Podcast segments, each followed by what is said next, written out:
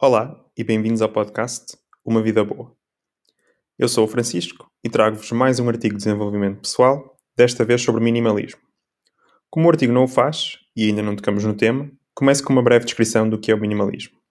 Simplificando, é uma filosofia de vida que defende que é melhor viver com menos, menos roupa no armário, menos objetos em casa, menos distrações e menos eventos planeados. Assim, libertamos tempo e espaço mental para as coisas que realmente importam.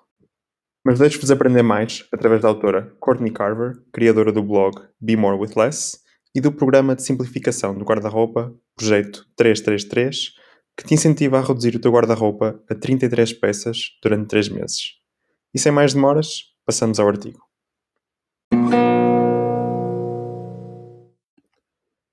Como ser minimalista, ou apenas simplificar um pouco a tua vida, de Courtney Carver, do blog BeMoreWithLess.com. Escrever este artigo foi um lembrete divertido dos diferentes passos de minimalismo que dei nos últimos 10 anos. No início, a palavra minimalismo nem fazia parte do meu vocabulário, nem a palavra simplicidade. O meu único foco era eliminar o stress da minha vida para que eu pudesse viver uma vida boa com esclerose múltipla. Fui diagnosticado em 2006 e ainda me lembro claramente do meu neurologista me dizer que eu estava na beira de um penhasco. Eu tinha uma escolha: continuar a insistir, estressar e fazer tudo e cair do penhasco, ou diminuir a intensidade, dar um passo atrás e recuperar a minha vida. Comecei lentamente. Eu não queria adicionar stress, virando tudo pratas para o ar de um dia para o outro. Levamos muitos anos para organizar, reduzir e ver-nos livre de dívidas. Ao investir tempo e energia para simplificar, mudei a minha saúde, abri o meu próprio negócio e mudei a minha vida inteira. Com a minha família, dei alguns pequenos passos que resultaram numa grande mudança. Quer estejas a simplificar há anos ou apenas a começar, há algo para todos. Se queres aprender como te podes tornar um minimalista ou apenas simplificar um pouco a tua vida, começa por estes passos. 1. Um, escreve porque é que te queres tornar minimalista. Descobre porque é que queres simplificar. O meu porquê era a saúde. O teu pode ser diferente. Talvez queiras procurar o emprego dos teus sonhos, viajar pelo mundo ou ter alguns minutos para ti mesmo todos os dias. Anota algumas das coisas que desejas da vida e porque achas que o minimalismo te vai ajudar a chegar lá.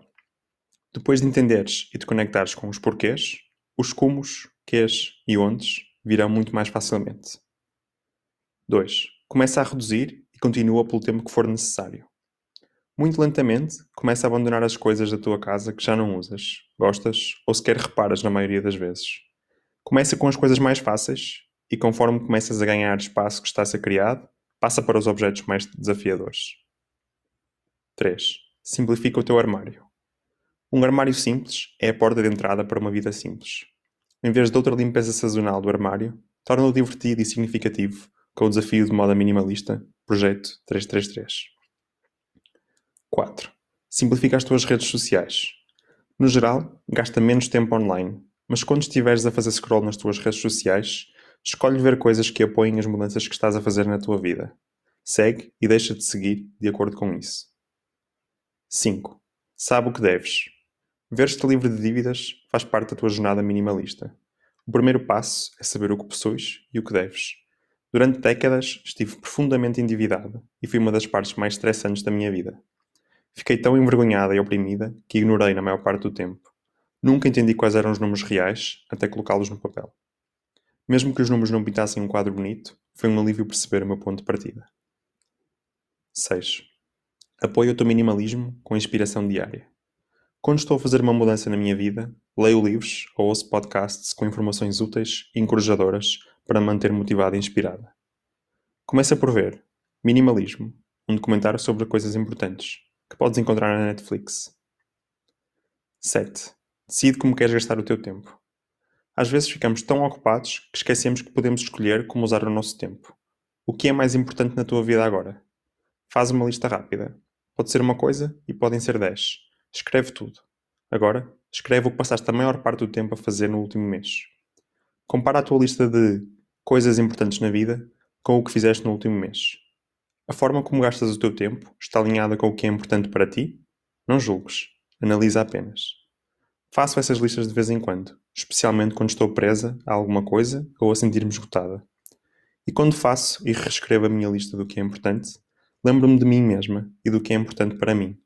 Isso torna mais fácil dizer não e decidir com mais atenção como quero passar o meu tempo. 8. Simplifica o teu interior. Como Eckhart Tolle diz em O Poder de Agora, quando acertas o interior, o exterior encaixa. Acontece que acalmar o teu exterior também pode acalmar o teu interior, mas não descartes toda a desordem e coisas que se acumularam dentro do teu cérebro e do teu coração. Afeta a tua saúde mental, a tua saúde física e os teus relacionamentos. Importa. 9. Faz apenas o suficiente. Se as coisas que mencionei parecem impossíveis, se achas que não tens tempo ou energia para simplificar a tua vida ou organizar a tua casa ou calendário, faz o suficiente. Simplifica o suficiente, organiza o suficiente, limpa o teu calendário o suficiente.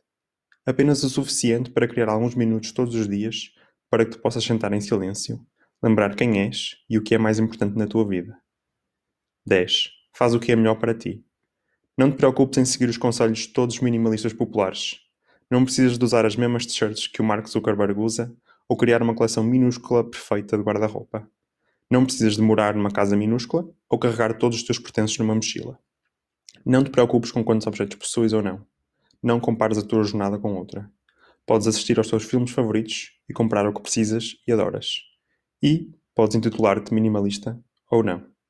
Esta é a tua jornada, o teu minimalismo a tua vida.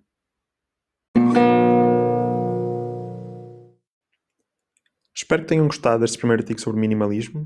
É uma filosofia que me desperta bastante interesse e da qual tento trazer algumas coisas para a minha vida. Pessoalmente, algumas das ideias que aplico são, por exemplo, evitar acumular coisas desnecessárias.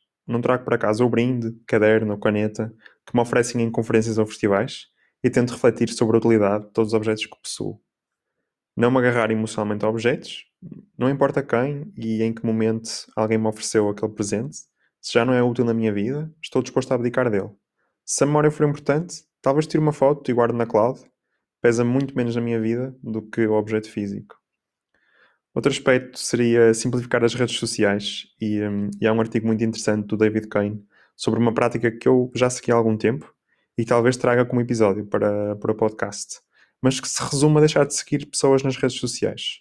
Não quero parecer frio, mas naturalmente há pessoas que tiveram uma passagem na nossa vida, mas com as quais não temos qualquer tipo de contacto há vários anos, ou apenas conhecidos que, pela natureza das redes sociais, estão lá, mas com quem nunca tivemos grande contacto também. Deixar de seguir pessoas salva-me horas de que outra forma passaria nas redes sociais.